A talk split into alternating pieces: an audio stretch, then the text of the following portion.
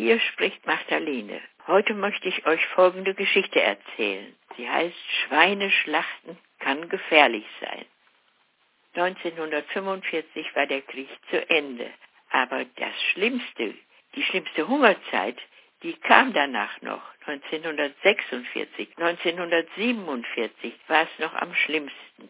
Man konnte nur einkaufen, wenn man Bezugsscheine hatte, sonst kriegte man keine Lebensmittel im Laden. Und was man bekam, war auch wirklich nicht viel. Glücklich, wer da ein Schwein im Stall hatte. Und komisch, damals war in fast jedem Haus ein Stall, in dem man ein Schwein mästen konnte.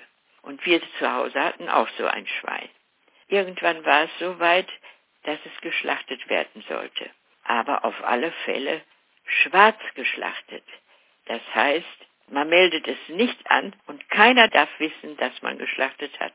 Und so hatten wir geschlachtet und so ein Schwein muss dann ja auch zubereitet werden. In Stücke geschnitten, es muss gebraten werden, es muss gewurstet werden. Und das taten wir am allerbesten abends spät, weil dann am wenigsten noch Leute kamen und dann fiel das auch überhaupt nicht so auf, dass wir etwas taten, was man eigentlich nicht tun durfte. Und so waren wir nur mitten in der Arbeit und dann auf einmal plötzlich schellt es um Viertel nach zehn. Mein Gott, wer kommt denn da um Viertel nach zehn noch? Jetzt sind wir aber dran. Und wir machen die Tür los und wer steht da? Da steht der Ortspolizist. Mein Gott, auch das noch. Aber der kam, um zu kontrollieren, denn zu jener Zeit musste man um 10 Uhr zu Hause sein. Es gab eine Ausgangssperre, denn wir lebten noch unter kanadischer Besatzung.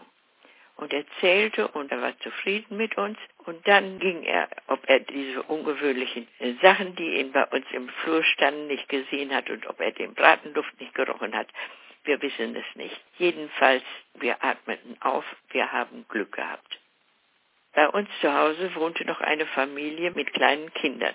Am anderen Tag in der Schule erzählten alle Kinder von diesem ungewöhnlichen Besuch, den sie gehabt hatten, der in der Nacht bei ihnen gewesen war.